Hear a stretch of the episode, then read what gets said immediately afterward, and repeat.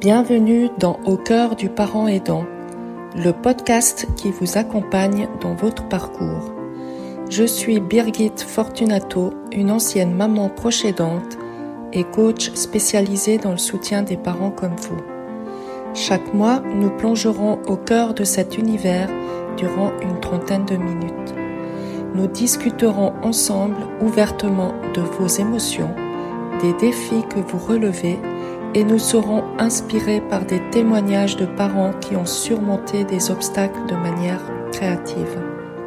Préparez-vous à recevoir des conseils pratiques, des ressources utiles et un soutien précieux dans votre rôle d'accompagnement. Ce podcast mensuel est là pour vous, alors restez à l'écoute.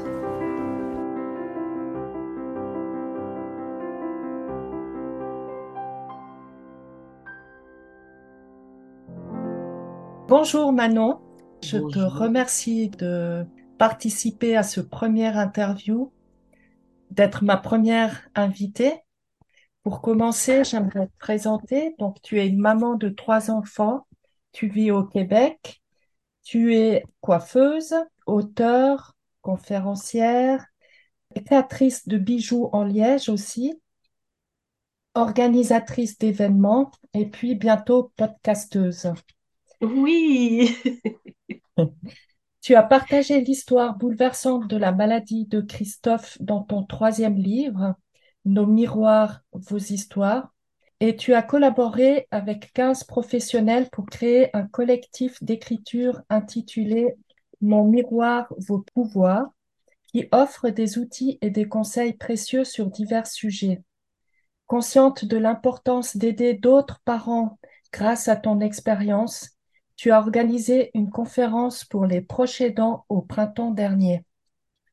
Voilà pour, euh, pour te présenter brièvement. Donc, je te propose de commencer ton histoire qui m'a beaucoup euh, passionnée. J'ai trouvé que c'était vraiment une très belle histoire et je trouve ça super que tu sois d'accord de, de la partager avec nous. Premièrement, merci pour l'invitation. Je me sens privilégiée quand même euh, d'être ta première euh, à être interviewée. Christophe, euh, Christophe est tombé malade en 2002 à l'âge de 5 ans. Ça s'est passé, on n'oublie pas les dates, hein, le 24 juin. Pour nous, c'est la fête de notre province, c'est la fête du Québec, dont on est en congé. On était au camping chez ma sœur. Et puis, il a fait une chute en vélo. Et puis, sur son coude, euh, il est apparu un bleu, mais instantanément, un bleu euh, mauve, presque noir, et quand même assez gros, euh, plusieurs centimètres. Ça m'a inquiété, tout de suite, ça m'a inquiété. Et on a regardé ça, moi et ma sœur. On ne savait pas trop qu'est-ce qui se passait. on a continué notre journée normalement. Le lendemain, mes fils se baignaient et puis ben, ils jouaient avec des nouilles, des nouilles comme en styromousse. Là. Et puis il a accroché son bras et c'est devenu Bourgogne. Juste le fait d'accrocher avec la nouille qui est molle, c'est pas euh, quelque chose de dur. Et puis là, ça, je, je savais que c'était pas normal. Donc, le lendemain, je me suis présentée euh, au CLSC pour savoir qu'est-ce qui se passait. En fait, j'ai des nièces. Moi, dans mon entourage, j'ai euh, des gens qui travaillent dans le domaine de la santé. J'ai des nièces qui sont infirmières et on m'avait conseillé peut-être de demander euh, pour une prise de sang. C'est la première chose à faire. Je me suis rendue avec Christophe au CLSC près de chez moi pour avoir un rendez-vous pour une prise de sang. Et puis, le médecin m'a posé beaucoup, beaucoup de questions, euh, si ça allait bien dans mon couple, et puis, euh, bon, qu'est-ce qui s'est passé avec Christophe? J'avais beau lui expliquer que euh, c'était pas un enfant battu, que mon mari était très pacifique, ça n'avait rien à voir avec des coups qu'il avait reçus. Il a fini par me donner un rendez-vous, accepter de me donner un rendez-vous pour une prise de sang. Euh, ça, c'était le vendredi, mais le rendez-vous disponible, c'était euh, pour le mercredi suivant. Ensuite, euh, bon, l'école était, finie, donc il est allé chez la gardienne et moi, je suis allée travailler. Puis j'ai discuté un peu avec certaines clientes qui, qui, se connaissent dans le domaine de la santé. Et puis, il y en a une qui m'a expliqué que son neveu, lui, avait eu la leucémie. Ça avait commencé comme ça, par des bleus, mais très foncés. C'est sûr que là, j'étais vraiment déjà très stressée. Là, le lendemain, euh, j'ai travaillé et je parlais avec une, euh, cliente, une maman qui, euh, sa fille a eu la leucémie. Elle me disait, mais Manon, attends pas. Va à l'hôpital pour enfants à Montréal. Dans une heure après la prise de sang, tu vas avoir les résultats. Donc, c'est ce que j'ai fait. J'ai contacté mon mari, puis là, je lui ai euh, expliqué qu'il fallait se rendre à l'hôpital, qu'en finissant ma journée, qu'on on était pour partir avec Christophe euh, pour voir qu'est-ce qui se passait avec lui. Bon, rendu là-bas, c'est sûr qu'ils nous ont euh, accueillis, et puis bon, ils l'ont examiné. Et puis, en arrivant là-bas, c'était à une heure de route de chez moi, en arrivant là-bas, euh, en lui prenant la main pour euh, marcher, là, j'ai senti qu'il était chaud, il faisait de la fièvre en arrivant là-bas. Donc, euh, on a été accueillis, il y a eu une prise de sang. Une heure après, on a eu les résultats. Euh, le médecin nous a expliqué que oui, ça pouvait être une, leucémie, mais que c'était pas encore visible dans les prises de sang. On pouvait pas le voir. C'était peut-être le début de la leucémie et puis qu'il fallait euh, peut-être faire une ponction de moelle pour aller voir si les cellules commençaient à être anormales. Bon, là, quand quand elle m'a parlé de leucémie, j'étais vraiment euh, anéantie. je ne sais pas quel mot utiliser, mais je pense que les gens peuvent comprendre à quel point euh, ça fait peur là, euh, de se faire dire que peut-être que ton enfant a un cancer. Et puis, ils l'ont gardé pour lui faire une transfusion de plaquettes, parce que dans la prise de sang, on voyait qu'il n'y avait plus de plaquettes, c'est pour ça qu'il faisait des bleus. Il pouvait pas, le sang ne pouvait pas coaguler parce qu'il n'y en avait pas. Un samedi, on, a dormi à l'hôpital, il a reçu euh, des transfusions de plaquettes. Et pour euh, faire une ponction de moelle, il fallait attendre jusqu'au mardi parce que c'était la fête du Canada. Euh, c'était congé le lundi. Donc, on est resté ben, on, est resté là euh, tout le temps parce qu'il fallait qu'il soit surveillé à cause qu'il n'y avait pas assez de paquets. Donc, rendu au mardi, il a, il a eu sa ponction de moelle. Et quand les médecins sont venus nous voir pour avoir le résultat, en fait, ça a été long avant d'avoir le résultat parce qu'il fallait attendre que la moelle produise des cellules pour voir si c'était une leucémie. Donc, euh, on a attendu quelques jours. je pense que c'est le jeudi qu'on a eu euh, la, la, visite des médecins. bon, quand ils sont arrivés à l'hôpital, euh, dans la chambre, je veux dire, le médecin qui nous avait vus en onco vous avez dit, si vous ne me, revoyez pas, c'est une bonne nouvelle. Ça veut dire que c'est pas... C'est pas un cancer. Un cancer. Et là, c'est un médecin, c'est sûr, ils sont plusieurs à, arriver dans la chambre, une infirmière, le pharmacien, il y avait un, médecin euh, résident et puis le médecin... Euh, oncologue. Ben, non, l'oncologue n'était pas là. C'était un autre, un autre ils nous ont fait asseoir et puis là, ils nous ont dit on a une bonne et une mauvaise nouvelle. Ce n'est pas une leucémie, mais c'est une maladie aussi grave. Donc, euh, c'était l'anémie aplasique sévère. C'est en fait, c'est sa moelle osseuse qui a arrêté de fonctionner. La leucémie, c'est la moelle osseuse qui fait des cellules anormales, mais celle de Christophe, elle avait arrêté de fonctionner. C'est sûr, moi, je suis, euh, je suis tombée comme dans un trou. je ne sais pas comment l'expliquer, mais elle parlait, mais j'entendais plus rien. J'ai eu comme un, éclair euh, en me disant est-ce que mes deux autres enfants peuvent être atteints de la même maladie? Parce que, bon, ça peut être dû à... Héréditaire. C'est ça, je, genre, je- je- j'avais peur, euh, bon, j'avais peur pour les autres aussi.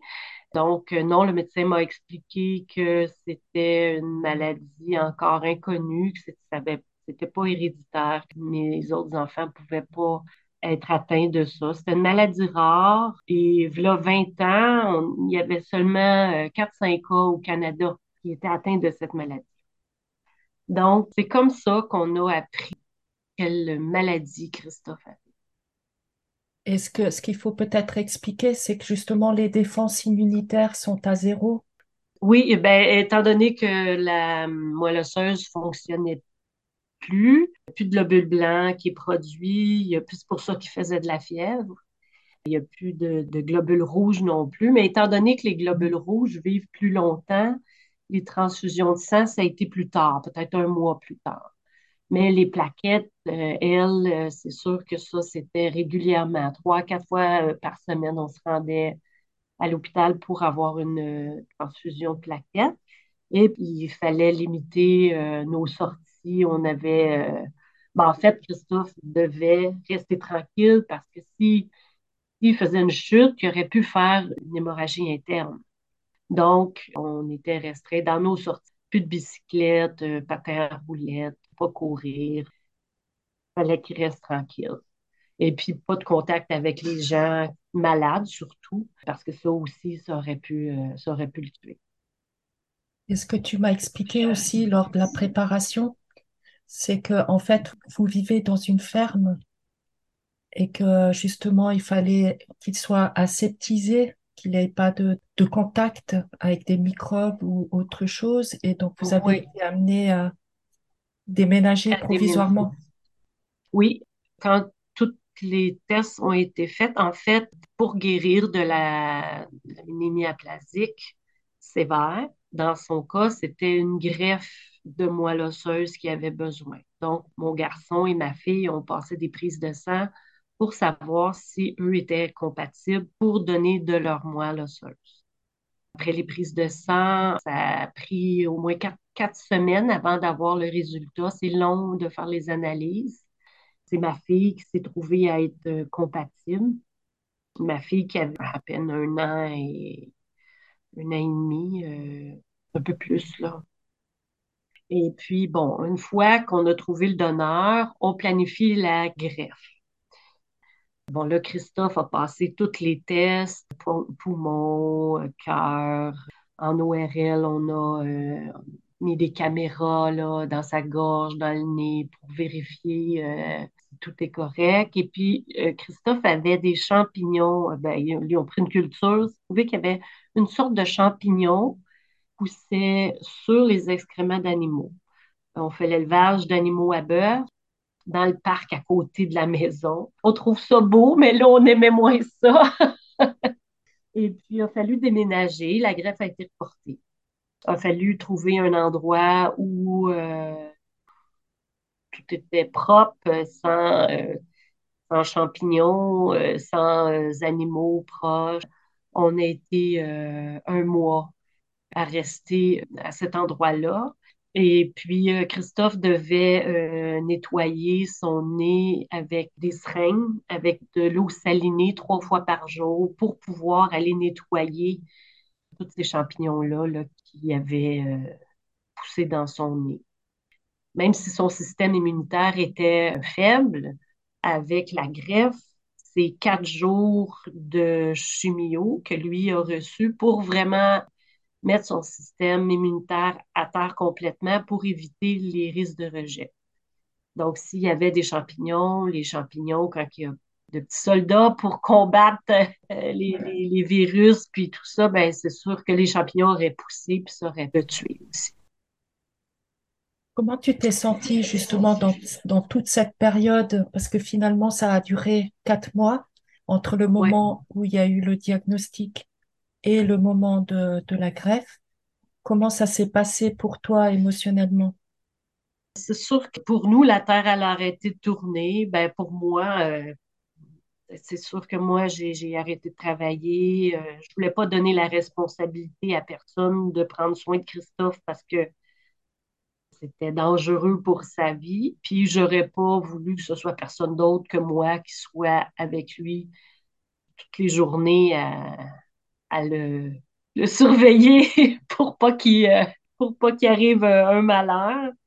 Pour moi, ça a été vraiment un moment où moi, j'ai vécu ça comme étant sur l'adrénaline constamment pour superviser les enfants quand ils jouaient, euh, pour que Christophe puisse s'amuser, mais en toute sécurité. Donc, il restreint vraiment beaucoup. Mais il était très euh, relax. C'est pas un enfant hyperactif.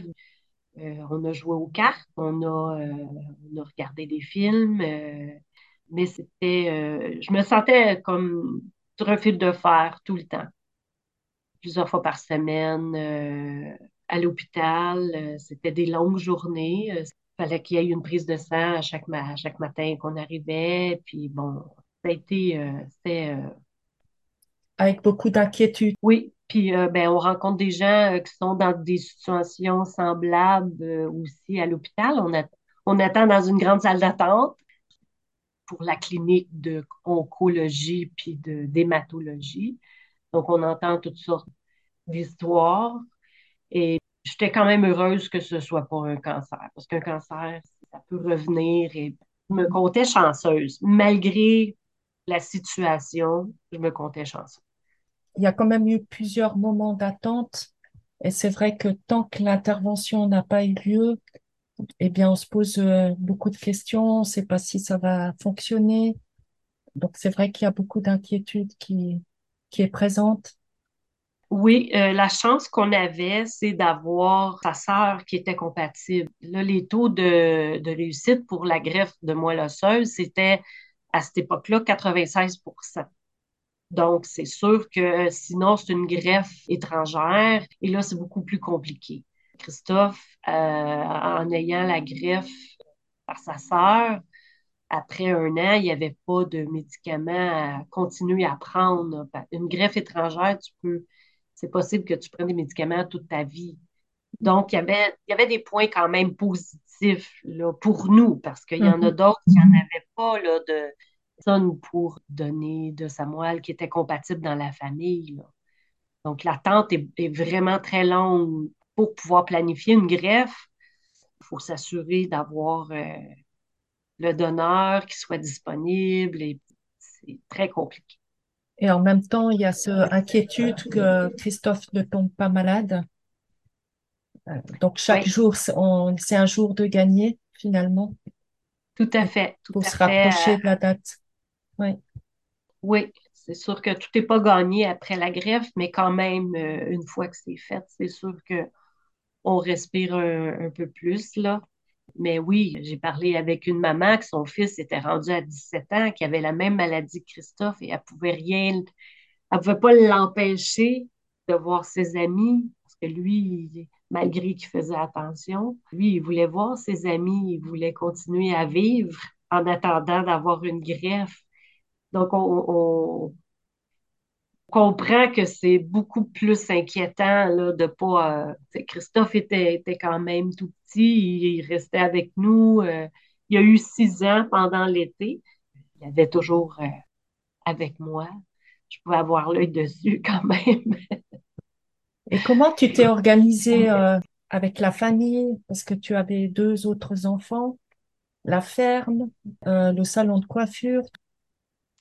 Euh, en fait, pour le salon de coiffure, euh, quand Christophe est tombé malade, j'ai eu de l'aide de mes euh, collègues de travail. Filles avec qui je travaillais ont pris la relève.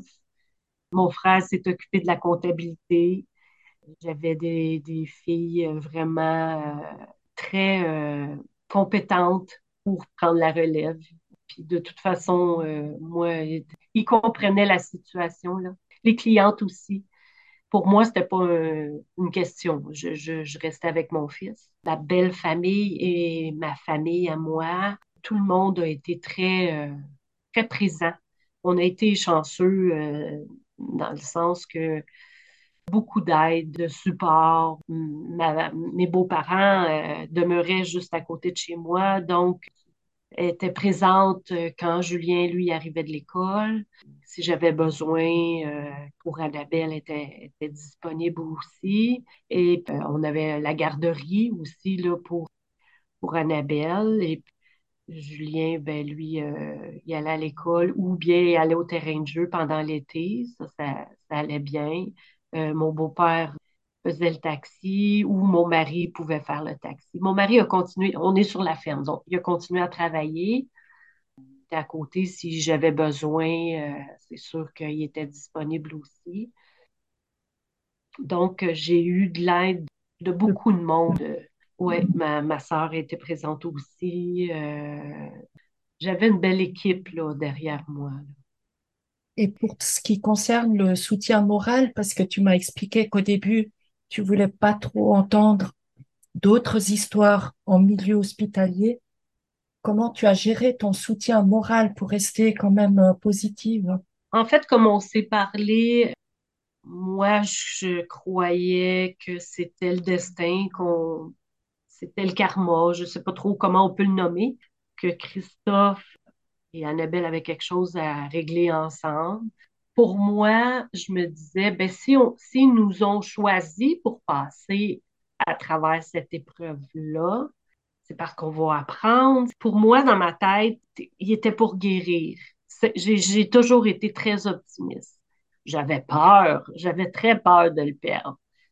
Mais je me disais, on va, on va passer au travers parce que la première semaine qu'on est entré à l'hôpital, mon mari discutait beaucoup avec les autres et moi, je voulais pas savoir qu'est-ce qui nous attendait. Vivais vraiment ça au jour le jour et j'étais pas portée à aller euh, discuter avec les autres. Mais c'est ça, je voyais mes parents, je voyais euh, ma belle famille. J'étais surtout plus en famille. Je m'occupais de des enfants dans le sens où j'essayais d'en profiter au maximum, j'essayais de vivre le moment présent le plus possible pour être capable de garder le cap. Je pense que c'était ça qui, m'a tenu jusqu'au bout de, profiter du moment présent. Je voulais voir euh, Christophe sourire, avoir du plaisir, malgré qu'on était limité, mais euh, c'est ça mon objectif. Avec les deux familles, on, pouvait échanger. Euh, j'avais des inquiétudes, ils m'écoutaient et puis je pouvais euh, compter sur eux. C'est vraiment euh, super comme, comme soutien parce que c'est vrai qu'on en a besoin dans ces situations et déjà de pouvoir échanger avec quelqu'un qui comprend parce que la famille vit la même chose que toi, elle, elle perçoit peut-être différemment mais elles, comprennent bien la gravité, puis la présence vraiment constante de cette maladie qui fait qu'il n'y a pas trop de place pour autre chose non plus. Tout à fait. Eux autres aussi avaient peur de le perdre. Mm-hmm. C'est sûr que, bon, c'est on peut rien faire, on se sent tellement impuissant, mais on, c'est ça, on pouvait au moins euh, se rassembler puis échanger. Euh, c'est sûr que s'il y en avait qui étaient malades, on n'avait pas le droit de se voir, mais, mais quand même, étant donné que c'était l'été aussi, parce qu'il a été greffé le 29 octobre, on pouvait être dehors. Les amis pouvaient venir à la maison euh, tout en étant conscients que, euh, bon, on faisait attention, les cousins et cousines aussi. C'était, euh, c'était quand même mieux que d'être pris à l'intérieur l'hiver, bon, puis quelqu'un couvre un virus, c'est sûr que là, c'est plus difficile de contrôler ça. Mais ça a été euh, une bonne chose que ce soit l'été pour nous, parce qu'on pouvait quand même faire des activités à l'extérieur. Et comment Christophe a pris ça? Euh, je ne suis pas certaine qu'il comprenait l'ampleur de la chose. Je ne suis pas certaine qu'il pouvait comprendre la gravité jusqu'à un certain point, oui, oui, parce que bon, il a vécu à l'hôpital euh, pendant un certain temps, et puis ben, on y allait tout le temps. Dans la salle d'attente, on pouvait voir euh, plein d'enfants qui avaient plus de cheveux. Les enfants, acceptent tellement plus facilement ces choses-là. Ils ne se posent pas tant de questions pourquoi ça m'arrive à moi? Ça allait bien. Faudrait que je lui pose la question vraiment. Mais il ne se rappelle pas de tout. Il se rappelle de certaines choses, oui. Il y a, beaucoup de choses qu'il a oubliées, puis c'est parfait comme ça. Euh, les amis de Christophe sur Facebook, oui, on a organisé une collecte de sang cet été et puis euh, pour partager l'événement, euh, les amis sur Facebook, bon, écrivaient un mot sur leur, leur mur à eux en partageant l'événement. Et puis je voyais à quel point qu'ils appréciaient Christophe et puis que cet événement-là, ça les avait marqués. Ils disaient Qu'est-ce qu'on ferait sans toi aujourd'hui? C'est sûr que c'était très touchant. Qu'est-ce que tu pourrais donner comme conseil à une maman qui vit euh, une histoire similaire à, la tienne? Il faut, il faut trouver quelqu'un avec qui on peut échanger. Il y a des réseaux aussi, là. Je sais que je ne connais pas en Europe, mais il y a quand même des réseaux de soutien qu'on peut euh, adhérer et il faut avoir au moins une personne qui soit à l'écoute, vraiment à l'écoute, qui porte pas de jugement, qui, prend le temps euh, d'écouter la maman. Il faut se trouver une personne, au moins une. Moi, je me suis plus refermée sur moi-même. Aujourd'hui, si euh, je revivais la même chose, j'essaierais de peut-être de trouver une personne qui a vécu quelque chose de semblable pour être capable d'échanger, au moins de pouvoir lui parler puis de, de, de partager ses inquiétudes. Tu m'as expliqué que au moment où ça s'est passé, c'était trop douloureux, mais que tu t'étais déjà projeté dans 20 ans et puis c'est maintenant où tu souhaites apporter ta contribution. Oui, ça m'a rappelé ça quand euh, tu m'as contacté. Je me rappelle très bien que on était vraiment euh, pris là-dedans. J'avais reçu un appel euh, d'une maman qui disait bon, si vous voulez, ben c'était pas près de chez moi non plus. Il faut dire que c'était quand même loin. J'avais apprécié l'appel, mais je me disais non, je me sens pas capable. Mais dans 20 ans, j'irai raconter mon histoire. Oui, ça m'a rappelé ça. Et ce que tu m'as aussi expliqué, c'est que justement, tu, as, tu avais pris conscience que l'écoute était très importante, notamment lorsque tu coiffais des, des personnes qui étaient, qui souffraient d'une maladie, que ce soit le cancer ou autre chose, mais qu'il fallait justement avoir des, des oreilles très grandes ouvertes. Oui, c'est vrai. Après la maladie à Christophe, mon attitude a changé en fait, j'écoutais les clientes, mais j'avais de la peine pour eux, j'avais, bon, des fois de la pitié, là, parce que quand ça fait trois cancers que tu développes, c'est dramatique. On peut pas s'imaginer comment la personne est capable de passer au travers. Mais euh, après ça, mon, mon, mon attitude a changé, mon écoute était différente. J'étais plus à l'écoute. Parce que quand on, les gens nous racontent quelque quelque chose qui les touche, euh, qui nous touche, on dirait qu'on a besoin de combler le vide, on a besoin de, de les rassurer, de passer à un autre sujet, euh, peu importe les, les phrases toutes faites, là. Inquiète-toi pas, ça va bien aller. Ça, je l'ai tellement entendu. Mais c'est comme une façon de, de vouloir changer de sujet. Mais après la maladie à Christophe, j'étais beaucoup plus dans la compassion et avec l'expérience, j'étais capable de poser les bonnes questions. Et peut-être que pour continuer l'histoire, parce que quand même aussi expliquer qu'il y a une issue finalement positive, parce qu'aujourd'hui, Christophe a 26 ans et que le jour de la greffe, c'était le lendemain de l'anniversaire d'Annabelle, ta fille, qui était donneuse. Donc, j'ai trouvé très joli cette, ce symbole. Oui, c'est arrivé comme ça euh, quand la, greffe a été remise. En fait, la greffe a été reportée euh, deux fois parce que Annabelle a trouvé d'avoir un virus à un moment donné pendant l'été. Là, je pense que c'est la première fois que la greffe a été reportée. Et c'était dangereux euh, de donner de sa moelle à Christophe, puis donner le virus avec ça. Bon, mais ben, la greffe a été reportée deux fois, et puis ben, le 29 octobre, c'était, euh, ça, la veille, c'est, la fête à Annabelle. Le 28 octobre, Annabelle, elle a eu deux ans. Puis, arrivée à l'hôpital, parce qu'elles sont entrées à l'hôpital pour la préparer, pour faire d'autres prises de sang, et la greffe était tôt le matin. Il fallait qu'on soit là tôt le matin dans le personnel euh, santé, une personne qui avait pensé d'acheter une poupée pour Annabelle. Et puis pour euh, souligner son anniversaire, j'ai trouvé ça vraiment euh, adorable. Oui, tout le monde lui, souhaitait bonne fête. Et puis, ouais, et puis ben c'est ça. Annabelle, elle a passé la journée de ses deux ans à l'hôpital. et le lendemain, ben, c'était la grève.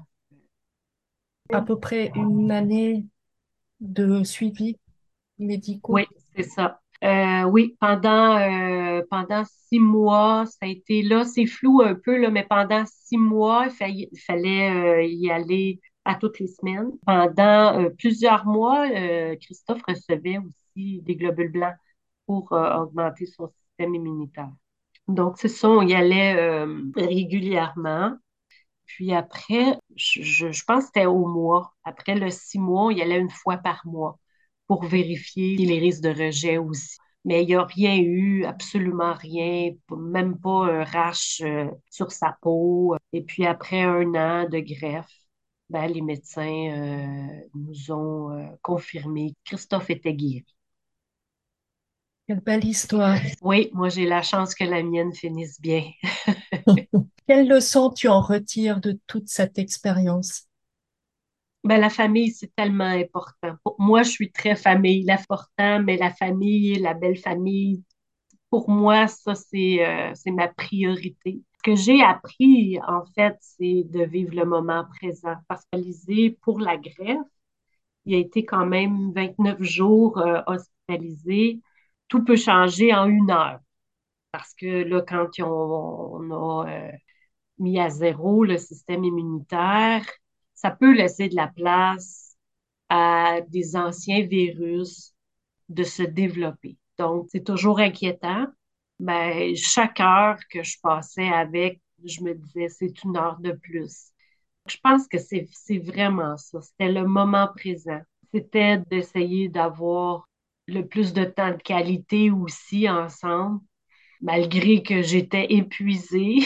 J'étais vraiment, ah mon Dieu, tellement fatiguée parce qu'on dort pas bien, puis stress demande beaucoup d'énergie aussi. Le, bonheur de sortir de l'hôpital, de revenir, et puis la, le premier soir en famille, le souper en famille, première soirée à écouter la télé ensemble. Ça peut être banal pour beaucoup, beaucoup de gens, c'est banal de, de, de s'asseoir au salon et puis d'écouter euh, une émission à la télé, peu importe laquelle.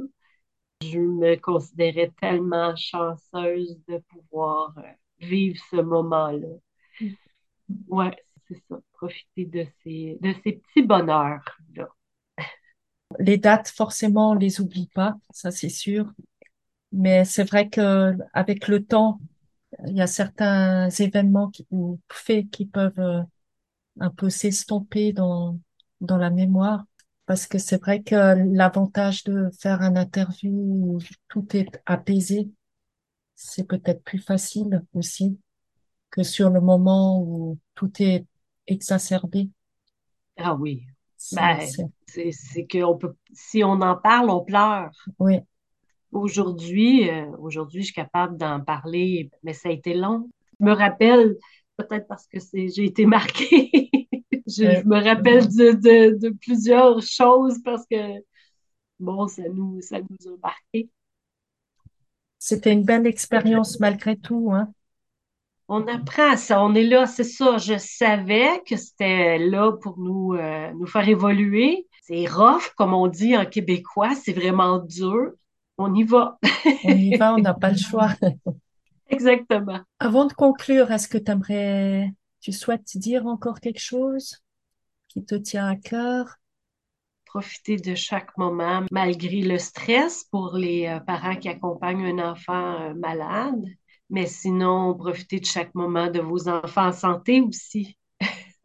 Parce qu'on ne sait jamais. aussi. on ne sait jamais quand ça peut, euh, ça peut nous arriver. Ben, merci beaucoup, Manon. Et puis, ben, bonne continuation. Je sais pas si c'est comme ça qu'on dit au Québec, mais... Merci à toi. Je te souhaite bonne chance dans tes podcasts. Puis c'est sûr que les mamans, ils, vont se sentir accompagnés en t'écoutant. Merci beaucoup, Manon. Merci d'avoir écouté cet épisode de Au cœur du parent aidant. Si vous avez apprécié, n'hésitez pas à vous abonner et à le partager avec vos amis. Retrouvez-moi sur Instagram ou sur Facebook. C'était Birgit Fortunato et à bientôt pour un nouvel épisode.